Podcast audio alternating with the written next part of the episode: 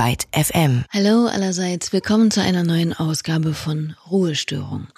Ich bin Leonie Möhring und wenn ich mal eben einen scheuen Blick auf den Kalender wage, dann ist einfach mal schon fast in vier Wochen Weihnachten, ne? Meine Güte. Ich will jetzt nicht älter klingen, als ich bin, aber da man in diesem Jahr irgendwie immer nur von hier bis zur Türschwelle planen konnte, habe ich zumindest alle langfristigen Dinge etwas aus den Augen verloren. Und nun drücken einem Santas Rentiere schon fast die Geweihe in den Rücken. Naja, was soll's. Es ist halt ein seltsames Jahr, in dem sich neben vielem anderen auch unser Freizeitgestaltungsverhalten sehr verändert hat. Oder? Ich meine, wie oft wart ihr denn dieses Jahr auf einem Konzert? Oder bei einer Lesung im Theater? Oder gar tanzen? Ich habe unlängst im Freizeitmonitor der Stiftung für Zukunftsfragen gelesen, dass von 2000 befragten Personen 50 Prozent angaben, anstatt all dessen in diesem Jahr vor allem unliebsame Aufgaben angegangen zu sein. Also Steuererklärungen machen, Papierberge im und auf dem Schreibtisch sortieren, äh, die 50 Mehrzweck Supermarkt-Tragetaschen ausdünnen oder äh, sich den Kampf mit den Wollmäusen unter dem Bett hinzugeben. Heimwerken soll auch ganz weit vorn gewesen sein und natürlich Streaming. Ich müsste erstmal ein bisschen in mich gehen, um all das zusammenzutragen, was ich so neben der Arbeit getrieben habe. Aber eines weiß ich, ich habe keine Oper geschrieben. Ich würde mal ganz kühn mit meinen wahrsagerischen Fähigkeiten behaupten, der Großteil von euch auch nicht, oder? Ist jetzt vielleicht auch nicht die gängigste Beschäftigung, wenn man gerade mal weniger zu tun hat, würde ich sagen. Aber auch das gibt es, wie sich heute zeigen wird. Mein heutiger Gast scheint weder viel Zeug zum Ausmisten noch ein Netflix-Abo respektive überhaupt einen Fernseher zu besitzen, denn sie ist eine dieser überproduktiven Menschen, die jede Stunde ihres Tages mit etwas Sinnvollem und Kreativem zu füllen versucht. Sophie Faturecci. Ihr wisst sicherlich gleich schon, was ich meine, wenn ihr von ihr selbst hört, wo denn nur ihr ganz aktuelles Betätigungsfeld so liegt. Ähm, also ich studiere Malerei ähm, an der Universität für angewandte Kunst. Ich bin Musikerin, Musikproduzentin und arbeite auch als DJ, ob das jetzt ähm, für Modepräsentationen ist oder im Club oder auch ähm, im Radio, unter anderem bei beim ORF, hier bei FM4, ähm, habe ich eine eigene Sendung, die halt sporadisch eben stattfindet. Ich bin Freidienstnehmerin dort. Ähm, und ja, also das sind so die Haupt, Haupttätigkeiten. Ja. Planting lots seeds in different areas and see what develops. So beschreibt sie ihr Vorgehen selbst. Und das gehörte ist noch nicht einmal alles. Aber der Reihe nach. Sophies frühe Kindheit spielt sich im kalifornischen Palo Alto ab. Dann geht es nach Seattle, mit zwölf dann in die Heimat der Mutter, nach Wien. Dort macht sie ihr Abi, studiert an der Technischen Universität Informatik und arbeitet erstmal bei Microsoft. Moment, denkt man da. Was ist das denn für ein anfänglicher Werdegang für eine musische Person?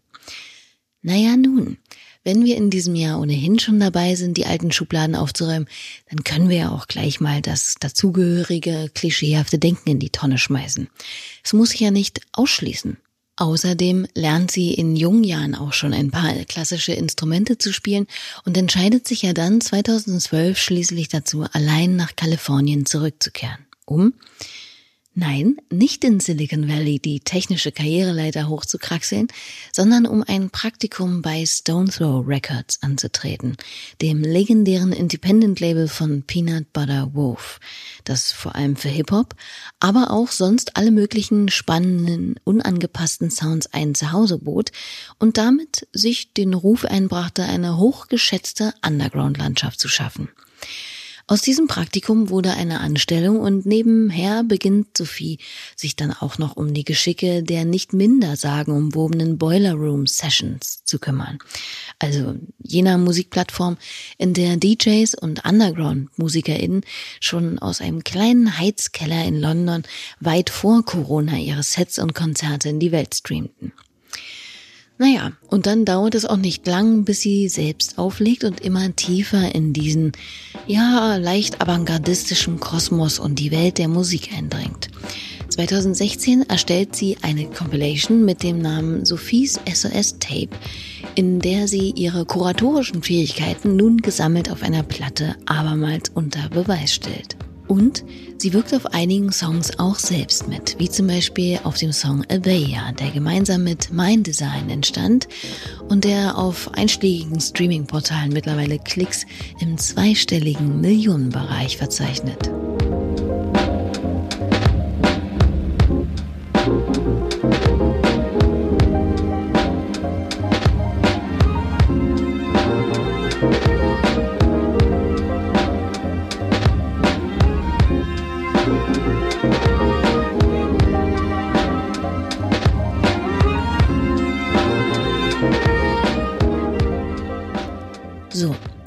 Sollte als kleine biografische Skizze aber erstmal reichen. Kommen wir mal in die Gegenwart. Denn wie es sich vielleicht erahnen lässt, die ist jetzt nicht minder antriebsvoll. Mittlerweile lebt Sophie wieder in Wien und gerade erst in diesem Sommer erschien ihr erstes selbstgespieltes und produziertes Album mit dem Titel Cult Survivor, auf dem auch das Stück 99 Glimpses zum Beispiel zu finden ist.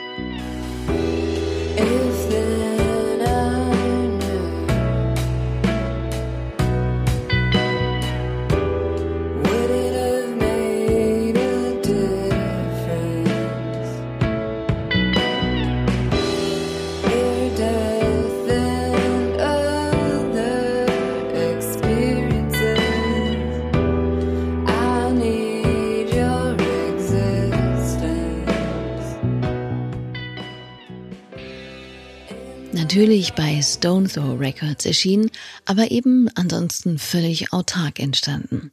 Wie es dazu kam, dass sich Sophie vom Musik zeigen, wie in ihrer Radiosendung oder dem DJ-Dasein, dem Musik machen zuwandte, hat sie mir in unserem Gespräch im Vorfeld dieser Ausgabe hier erzählt. Und ich sag schon mal vorweg, die Geschichte birgt zwar einige Schlenker, ist aber doch sehr unterhaltsam. Eine Freundin von mir fragte mich dann zu Weihnachten, ob ich zu einer Weihnachtsfeier gehen möchte und ähm, wo es Karaoke gibt. Und ich liebe Karaoke, also war ich natürlich irgendwie schon sofort dabei. Um eine lange Geschichte kurz zu machen, wir hatten dann auch schon ziemlich viel getrunken irgendwie und ich habe, glaube ich, dann so acht, neun Lieder hintereinander Karaoke gesungen und oft auch mehrere Male von einer Person das Mikrofon weggenommen, halt so richtig peinlich und Ding, die Person wollte Pet Shop Boys singen. Ich war so, nein, ich will Pet Shop Boys singen. Und dann stellt sich heraus, dass diese Person eigentlich der Professor war äh, für die Klasse, in der ich mich bewerben wollte und dass die Weihnachtsfeier der Klasse war, ähm, in die ich mich eigentlich, äh, in der ich eigentlich reinkommen wollte. Äh, ich habe die Aufnahmeprüfung auch in dem Jahr nicht geschafft. Ähm, aber äh, habe dann mich als Mitbelegerin ähm, dazugesetzt ein Jahr lang und mich dann auch sehr angestrengt und ähm, um dann auch wirklich in diese Klasse zu kommen, aber ähm, auf jeden Fall so habe ich dann irgendwie mehr Zeit dort in diesem Gebäude verbracht. Und ähm, da gab es so einen, Mann, wie kann ich das am besten beschreiben? Aus Pappe gebauten Burgeingang. Und wenn man die Tür aufmacht, dieses ähm, aus Pappe gebauten Burgeinganges, gehen Treppen hinunter in einem, in einen Keller, wo sich ein Proberaum befand, wo ein Keyboard und ein Drumset einfach dort stand. Und meine beste Freundin und ich haben dann begonnen, mehr und mehr Zeit in diesem Keller einfach zu verwenden, weil dort irgendwie niemand war und der Raum nicht verwendet wurde. Und dann haben wir einfach begonnen, Musik zu machen dort. Und so kamen dann auch die ersten Proben der Cult Survivors zustande. Von betrunkener Karaoke über viel Fleiß zu einem pappenden Burgeingang hin zum ersten Album. So eine sympathische Geschichte habe ich auch noch nicht in diesem Kontext gehört. Naja, und auch wenn Sophie mittlerweile wieder in Wien lebt, brach der Kontakt zu Stone Throw nicht ab, weswegen es, nachdem sich sukzessive immer mehr Songs auf ihrem Tisch türmten, klar wurde, dass genau dort ihr Debüt veröffentlicht werden würde. Entgegen ihrem eigentlichen Naturell, den Songs perfektionistisch mit der Glasnagelfeile den für sie uneingeschränkt optimalen Schliff zu verpassen, ging es bei der Arbeit zu der Platte relativ zackig und, naja, nennen wir es unpoliert zu. Warum? Es war für mich sehr, also ich finde eben Musikaufnahmen sind für mich oft sehr mit Zeit ähm, verbunden. und dadurch schon so viel Zeit auch vergangen war zwischen dem Schreiben der Lieder und der etwaigen Veröffentlichung oder bis es überhaupt zum Misch und Mastering kam, war es für mich dann schon irgendwie so, jetzt im Nachhinein bin ich so, oh Mann, eigentlich hätte ich vielleicht schon ein bisschen mehr Zeit irgendwie dran, ähm, dran ver verbringen können. Aber für mich war ich dann auch schon so, hatte ich schon so mental abgeschlossen mit diesen Liedern. Und ich finde, man muss da wirklich diesen Punkt erwischen oder es ist halt für mich noch komplettes so ähm, unerkundete Landschaft irgendwie auch, ähm, Musik zu veröffentlichen und dann eben diesen Grad, diesen schmalen Grad zu wandern, bis ähm, man sich eigentlich satt gehört hat oder man die Idee nicht mehr interessant findet. Ähm, und ich wollte da irgendwie einfach schnell so Augen zu und durch, bevor ich mir die Meinung, bevor ich meine Meinung irgendwie ändere oder es mir anders überlege. Also das war eher so mein Motiv dahinter. Ich glaube, dass ich Angst davor hatte, dass ich es mir anders überlegen werde, wenn ich noch mehr zögere beim ersten Album. Und ich wollte auch irgendwie, dass es ein sehr ehrliches Debüt irgendwie ist. Es sind vielleicht nicht die krass ausproduziertesten Nummern. Ich habe mir auch keine drei, vier Leute bei den Liedern dazugehört. Es gab auch fast kaum Feedback oder Austausch diesbezüglich. Es war sehr innerlich und fokussiert und ähm, das sage ich auch jetzt gar nicht als positiven Aspekt, sondern wahrscheinlich eher als, ähm, naja, wobei auch nicht als negativ. Ich muss aufhören, mich immer selber so als positiv oder negativ zu bewerten, sondern das ist halt einfach die Tatsache, wie es war. Ähm, und äh, das will ich jetzt halt beim zweiten Album eben nicht machen und freue mich jetzt auch drauf, ähm, mehrere Meinungen dazu zu holen. Ah ja, man hört, da kommt noch mehr. Wann ist dieser wirren Tage natürlich eine andere Sache. Aber das nächste Projekt, an das sich die Ende 20-jährige Künstlerin wagt, ist ohnehin keines, das sich binnen ein paar Wochen aus dem Boden stampfen lässt. Dürfte aber all jene aufhorchen lassen, die sich vielleicht etwas Subversiveres von der Dame erwartet hätten. Na? Erratet ihr es? Dazu muss man eigentlich nur auf ihre Webseite gehen, denn da steht es gleich auf der Startseite. Sophie Fadorecci is currently composing an opera. Eine Oper, also. Das musste sie mir natürlich erstmal erklären. Ich habe halt schon viel Zeit irgendwie momentan, mehr als sonst, dadurch, dass ich halt wenig ähm, wenig reise, ähm, reisen muss beziehungsweise ähm, und dadurch war dann wurde ich halt im Sommer gefragt, woran ich arbeite und irgendwie als ähm, schnelle Reaktion habe ich dann auch gesagt, ich schreibe eine Oper, obwohl das gar nicht eigentlich so de facto gestimmt hat. Es war ein Wunsch, aber es war noch nicht irgendwie Realität oder Tatsache. Und ich habe ziemlich viel fürs zweite Album während dem ersten Lockdown eigentlich aufgenommen an Ideen. Und die werden auch zu Großteils ähm, die Stücke sein, ähm, die in der Oper sind. Und Momentan arbeite ich ähm, eigentlich am Libretto, ähm, immer wenn es dann so nebenbei geht und ich Zeit habe. Mache ich persönlich auch immer nebenbei. Also wenn ich mal so eine Kaffeepause mache oder so, schreibe ich auch immer ein bisschen an einem Libretto. Die einen Einkaufszettel, die anderen Libretti. Wieso nicht? Aber wie kam Sophie denn ausgerechnet auf eine Oper? Klar, sie hatte, wie auch schon erwähnt, immer einen gewissen Zugang zur klassischen Musik, spielte an der Volksoper oder der Jungen Philharmonie Geige und so weiter. Aber sie rückte zeitweilig ein wenig auch von dieser Ecke ab. Ganz einfach, weil die klassische Musik, das System und die Darbietungsformen doch relativ rigide und einengend sein können. Und dasselbe gilt auch extrem für die Opernmusik. Und ich finde, es werden zu oft dieselben Stücke aufgeführt. Ähm, ich meine, ich, je, je, jedes Jahr gibt es unzählige Inszenierungen von Wagner und es war eigentlich bei einer Aufführung von Jonathan Meses Mondparsifal, ähm, das er von Wagner auch adaptiert hat, wo mir das das erste Mal gekommen ist, wo für mich Oper zum ersten Mal auch etwas sehr Schönes in der Moderne bekommen hat, während für mich bislang was oft auch einfach eine Zumutung, sich eine moderne Adaptierung einer Oper anzusehen. Und dann das einen Schritt weiter ausführen zu können, eine Oper eigenständig zu schreiben, das vielleicht auch nur als Theaterstück fungieren wird oder dass ich es vielleicht auch nur die Möglichkeit hätte. Also ich wäre auch schon dankbar, die Möglichkeit, das in einem Theater aufführen zu können. ähm, aber dass da einfach auch eine, es ist so, da kann man so viel machen von, von Bühnenbild, es kommen so viele Disziplinen unterschiedliche zusammen bei einer Oper. Und ich glaube, deshalb ist es besonders für mich ähm, auch als Bildhauerin, als Malerin ähm, spannend, äh, sowas dann angehen zu können, wo es irgendwie wirklich ähm, eine ein, so ein Ankun An Ankunftsort ist dieser unterschiedlichen Disziplinen mit Musik eben verbunden. So gesehen ergibt es natürlich Sinn, dass Sophie sich mit ihrem Hang zur Multidisziplinarität einer Oper zuwendet. Wobei mir persönlich noch ein wenig die Fantasie dazu fehlt, mir vorzustellen, wie das, was ich unter Opernmusik im Kopf abgespeichert habe, mit der Welt zusammengehen soll, in der sich Sophie meistens zumindest musikalisch bewegt. Aber das ist ja auch das Interessante daran. Wenn man sich aber nun mit so vielen verschiedenen Dingen befasst und diese auch in die Öffentlichkeit trägt, auch Sophie ist auf den einschlägigen Social-Media-Portalen gut unterwegs, dann bleibt natürlich neben Zuspruch und Bestärkung die Kritik nicht aus. Und bei manchen Kommentaren von Kritik zu reden, ist ja schon fast ein, ja, Euphemismus. Da wird zum Beispiel lieber mal die körperliche Statur thematisiert, als dass sich mit ihrem Schaffen differenziert auseinandergesetzt wird. Wie geht Sophie denn damit um?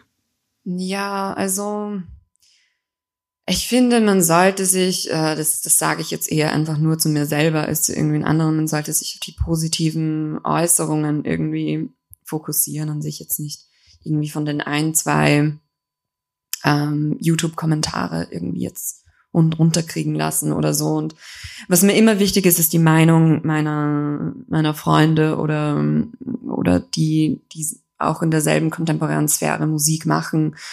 Ähm, und da freue ich mich dann auch immer über Austausch, über Feedback. Ähm, ja, und versuche eigentlich auch jetzt nicht zu viel drüber nachzudenken, was andere Leute darüber denken, weil schlussendlich ähm, ist sowas auch nur eine Momentaufnahme. Es ist eine Momentaufnahme und bis diese Momentaufnahme überhaupt veröffentlicht wird, ist da schon so viel bei einem selber wieder weitergegangen und wieder passiert dass es wirklich nur in deinem eigenen Kopf dann eine Sache wird, wie wirst du damit fertig? Suchst du dir das jetzt aus, dass du da voll angreifbar wirst oder ob du das jetzt nicht so, so, so siehst? Wie Sophie es auf jeden Fall zu sehen scheint, ist whatever, I'm just doing it. Ohne sich ewig und drei Tage lang darüber den Kopf zu zerbrechen. Aus derselben Maxime heraus hat sie sich wohl auch einfach mal äh, Walk in the Park der Nick Strager Band vorgeknöpft und gecovert. Oh, auf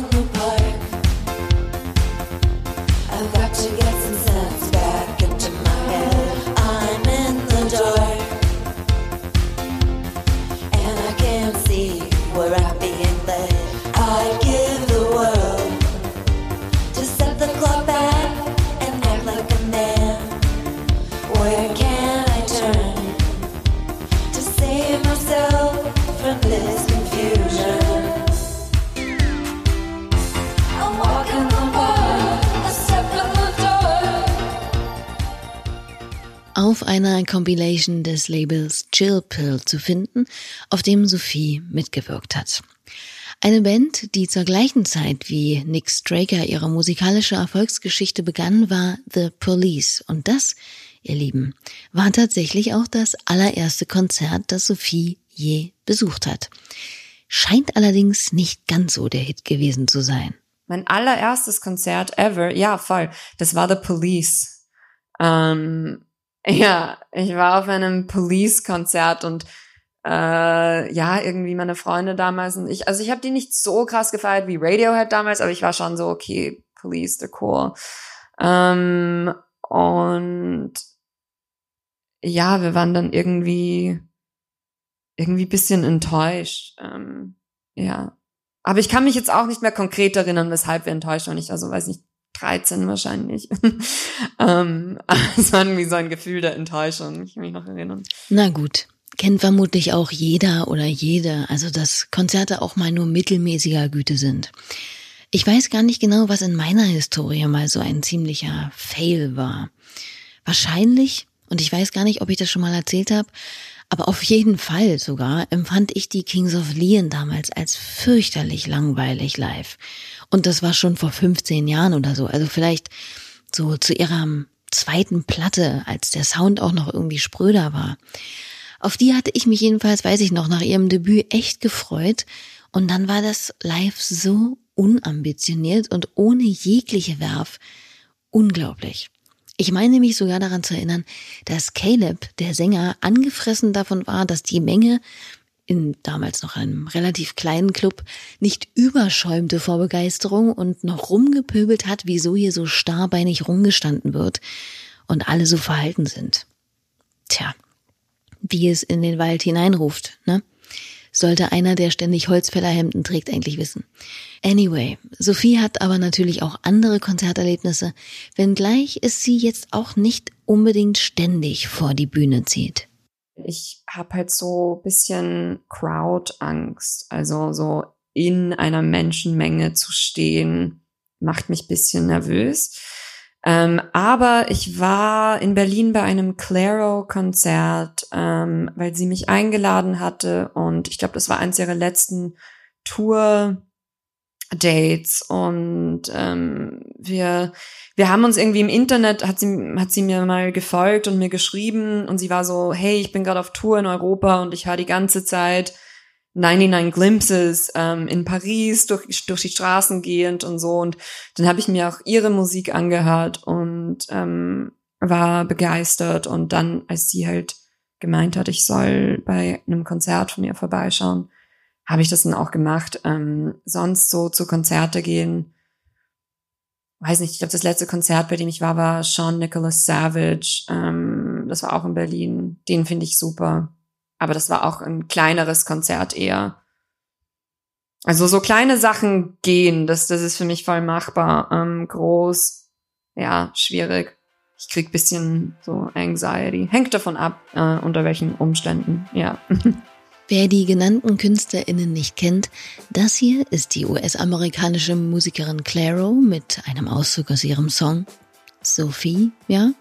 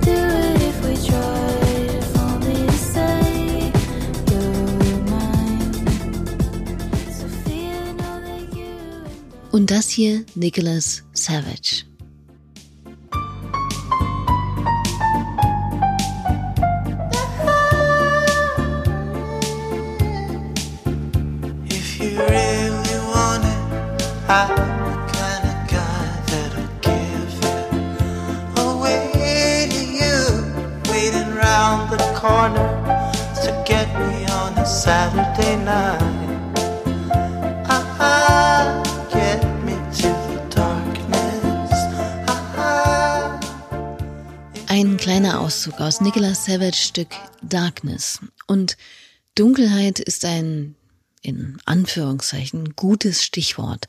Denn bei aller überbordenden Produktivität und kreativem Output gibt es aktuell nun mal auch eine ganz andere Seite, die unser und auch Sophies Dasein begleitet und, naja, zuweilen auch mal aus den Fugen hebt.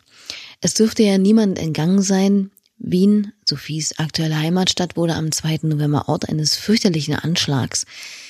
Das grauenhafte Attentat in der Innenstadt, bei dem vier Menschen getötet und 23 weitere mitunter schwer verletzt wurden, hat auch Sophie stark erschüttert.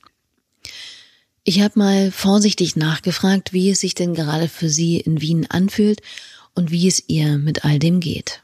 Hm, also, ja, schwierige Frage. Ähm, da irgendwie annähernd eine positive Antwort ähm, geben zu können. Ähm, ein, ein Freund von mir, mit dem ich mein, also mit dem ich studiere und ähm, mit dem ich auch meinen Atelierplatz teile, ähm, war unter den ähm, Betroffenen halt. Also er wurde zweimal angeschossen und war ähm, in Lebensgefahr, musste notoperiert werden ähm, überlebt es zum Glück, ähm, aber es wird halt ein längerer Prozess sein. Und ich glaube, die ersten paar Tage war halt einfach ein, ein Schock, aber ähm, irgendwie auch verbunden mit, ähm, mit der Tatsache, dass ich mich einfach gefreut habe, dass er überhaupt lebt und dass es ihm gut geht. Aber natürlich jedes Mal, wenn ich jetzt auch die Woche arbeiten war am, am Platz, es geht mir halt schon sehr nahe. Ähm, und ich glaube, nach, nachdem dieser so Schock ähm, bisschen überwunden ist, dann setzt halt so krass Trauer ein. Nur verständlich. Aber was auch bei ihr einsetzt, ist die große Furcht davor, dass durch diese schreckliche Tat abermals Öl in das ohnehin schon lohnende Feuer der Islamfeindlichkeit und des Rassismus in der westlichen Welt gekippt wurde. Nicht zu Unrecht diese Befürchtungen. Und gerade jetzt in dieser fragilen Zeit, in der ohnehin schon so viele gereizt, angespannt und in ihrer Echokammer unterwegs sind. Schwierig. Rassistische Vorurteile, Kommentare und Begegnungen sind auch für Sophie leider kein Neuland. Ein Thema, dem sie sich zumindest gut mit Kreativität und Selbstbewusstsein annimmt und entgegentritt.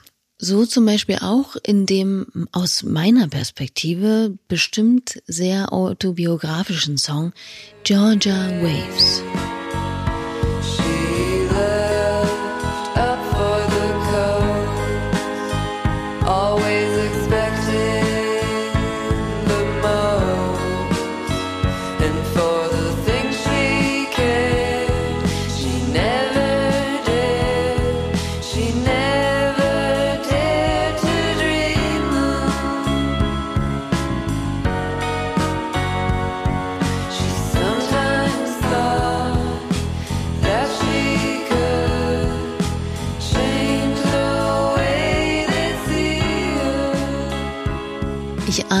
Dass das besagte Mädchen in dem Song sich auf jeden Fall gut behauptet hat in all dem, was sie getan hat und tut.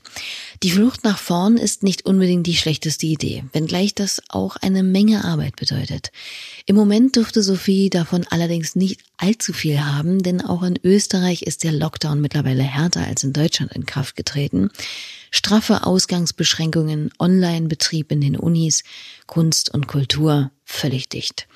Etwas, das Sophie ja teilweise nicht ganz so unterschreiben kann. Also, was ich, ich finde es halt schon extrem schade, dass die Kunst und Kultur eben davon so betroffen ist. Hier ist ja auch alles zugesperrt und ähm, für Museen kann ich es ja noch irgendwie nachvollziehen, weil ich weiß, sie bekommen circa 80 Prozent ihrer Einnahmen des letzten Kalendermonats, wenn sie zugesperrt sind, als Subvention vom Staat, was ja auch voll Sinn macht. Ich bin auch voll dafür, voll dahinter aber die kleinen Galerien und die Offspaces ähm, eben nicht. Und ich finde, sie mussten halt irgendwie konkret was zumachen und Schulen irgendwie gingen nicht, wobei auch nicht mal wirklich Maskenpflicht an allen Schulen ist. Also das würde ich vielleicht viel eher einführen, als zu sagen, ein Galeriespace, wo ohnehin alle Menschen mit Maske dort sind und auch mit Zeitfensteranmeldung, also dass vielleicht pro Stunde sowieso nur fünf Leute in einem Riesenspace überhaupt reinkommen dürfen, wo eine Ansteckungsgefahr eigentlich theoretisch kaum besteht, wenn wirklich die Regeln stringent befolgt werden und keine Maskenabnahme ist und auch wirklich nur die ähm, vorangemeldete Anzahl der Personen das Gebäude beschreiten darf, finde ich es halt schon bedauernswert, dass darunter immer die Kunst und Kultur als erstes auch irgendwie sozusagen abgeschafft wird vom Staat als nicht wichtiges ähm, Gesellschaftssektor ähm, anerkannt wird in dem Sinne. Also finde ich bisschen schade, auf jeden Fall. Und damit steht sie ja nun auch nicht alleine da. Es wird sich ohnehin zeigen, was diese Zeit, dieses Jahr mit uns als Gesellschaft nachhaltig macht. Wird es uns gespalten zurücklassen, werden wir mehr zu schätzen wissen, was sonst so selbstverständlich erachtet wurde, Gesundheit, soziale Kontakte, medizinische Hilfsberufe, Kultur, Gastronomie, unzählige Freizeitgestaltungsmöglichkeiten und so weiter. Die Liste ist lang. Auch Sophie hofft, dass wir aus der ganzen Corona-Krise ein wenig weiser hervorgehen. Absolut wünsche ich mir, dass die Gesellschaft daraus was mitnimmt. Ähm, ich hoffe halt, dass im Rahmen dieser Krise eben die uns unsere gesellschaftlichen Mängel noch mehr aufzeigen, dass auch halt auf Regierungsebene oder ähm, einer übergreifenderen Ebene, die jetzt nicht, das nicht immer die Verantwortung bei der Einzelperson einer, innerhalb einer Gesellschaft ist, die das oft auch so mit einer Moralhaltung verbunden ist, sondern das wirklich auf einer kohärenten, übergreifenden, überagierenden Ebene viel mehr passieren kann. Ich, ich lese gerade von David Foster Wallace zum Beispiel The Uninhabitable Earth und da geht's halt einfach krass um den Klimawandel, den äh, die Welt halt durchmacht, äh, der Planet. Und eben, ja, es ist schön und gut, das auch beim, bei der Einzelperson zu lassen, aber es ist klar, dass zum Beispiel in der Pariser Treaty alle ähm, Limits, die damals gesetzt wurden, einfach überschritten worden sind. Und das so punktuell, dass die Auswirkungen, die unser Verbrauch jetzt zeigt, also jetzt Industrie, auf Industrieebene gesehen, nicht mehr rückgängig ist. Es ist nicht mal einbremsbar. Es ist nur, dass man jetzt schaut, das ist einzudämmen, damit es in der Zukunft nicht noch schlimmer wird. Und hier erwarte ich mir einfach schon mehr, weil das wird ein Problem, das immer deutlicher sichtbar wird und greifbar und näher kommt, ähm, dass wir einfach in keiner nachhaltigen Welt leben. Nein, und damit sich das ändert, muss eben erstmal ein Bewusstsein dafür her. Das kommt aber eben auch mal nicht so um die Ecke geschneit, leider. Ganz anders als gute Musik. Das ist jetzt ein harter Schlenker, aber der muss jetzt einfach sein. Ich habe Sophie zum Abschluss unseres wirklich schönen Gesprächs und nach all der Schwere mal gefragt, womit sie sich denn musikalisch gesehen gerade durch die Krise behilft. Ja, ähm, also Musik, die ich in letzter Zeit höre, ähm, um einfach äh, eine, eine schöne Zeit irgendwie zu haben, ist ähm, Steely Dan, kann ich wärmstens empfehlen. Die Lieder sind ähm, oft sehr humorvoll, ähm, sehr spielerisch und ähm, erzählen auch voll oft eine lustige Geschichte irgendwie. Und da kann ich vielleicht das Album Kid Charlemagne von Steely Dan empfehlen.